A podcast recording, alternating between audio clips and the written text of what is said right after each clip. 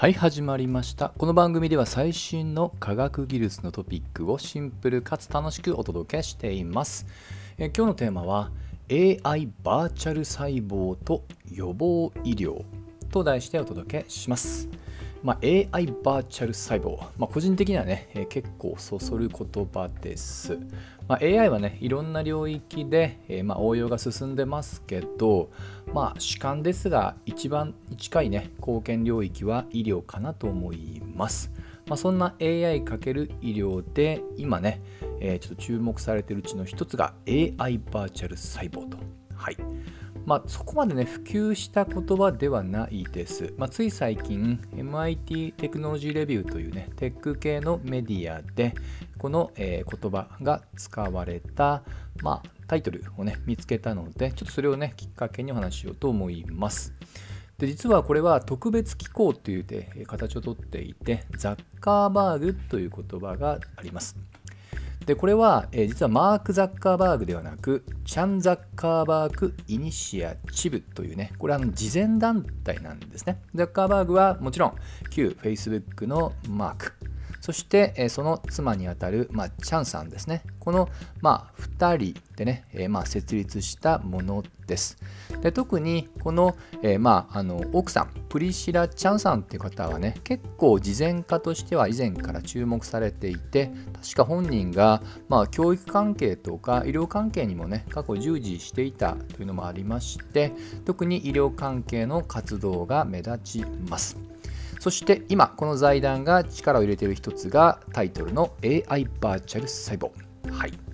でこれねちょっとねあの説明の仕方なんですけど、まあ、最近流行りの、まあ、チャット GPT にをはじめとした LLM、まあ、要は大規模言語モデルの細胞版っていうね言い方の方が分かりやすいかもしれません。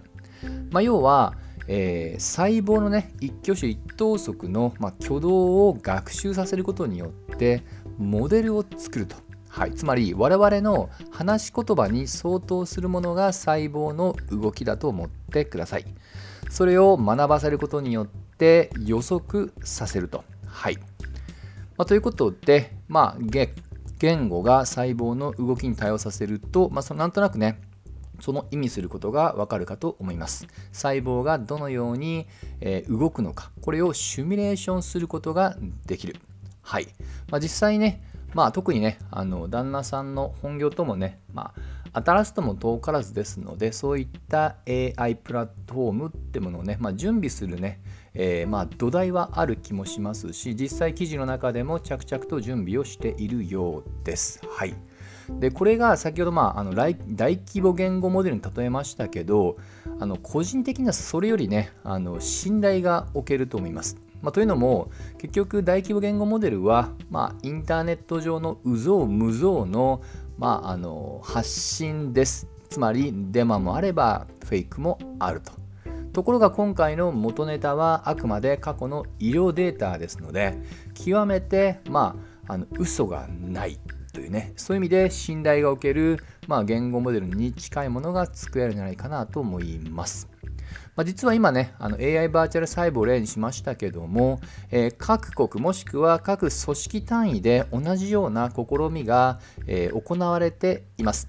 つい最近でも日本のね、文科省が、えー、まあ、科学技術用に特化した生成 AI を作ろうとしているっていうね、まあ、そういった発表をしています。私が見たのは日経新聞ですね。まあ、こういった例は今ね、まあ、マイクにいとまがないので、まだね、実践までは聞きませんけども、やはりあの学習させる、まあ、能力の質と量が、えー、まあ、大規模言語モデル、まあ、特にチャット GPT がね元ネタとしているトランスフォーマーの登場以降一気に広がってますのでこういった、まあ、各用途ごとの生成 AI というのはこれから進化をしていくと思いますし特に、まあ、人類にとっての貢献でいうと医療への展開ですね。で医療で言うと例えば最近アルツハイマーの新薬が、まあ、正式に認定されたっていうニュースが流れてますけども、まあ、これについても単にね、えー、薬が出たから万事解決というわけじゃ当然ありませんので、えー、特に認知症っていうのはね、まあ、進行していきますからそれをいかに早期にキャッチするのか、ま、その観点で、え、まどちらかというと対症療法というよりは予防系のまあ、療法もっと言うと予防医療というものがねよりこれから必要とされてくるのは間違いないと思います。でその予防するためのねまあ兆しといいますかねそこの検知する能力は AI を含めた科学技術の進化というものがねサポートできると思います。まあ、ただねえー、それをやるかやらないかはあくまで我々、えー、個々人の、まあ、ようによっては気持ち次第ですので、もしかしたらそのあたりの方がボトルネックになるかもしれません。まあ、とね、一言に言いましたけど、あくまでこれは自分に対する戒めとして、日常的にね、まあ、健康診断っていうね、当たり前のこともそうですけども、こういった予防医療については、これからもちょっと注目をして、まずは自身の健康っていうのをね、鑑みてみたいなと思います。といったところで、今回はここまで。また次回一緒に楽しみましょう。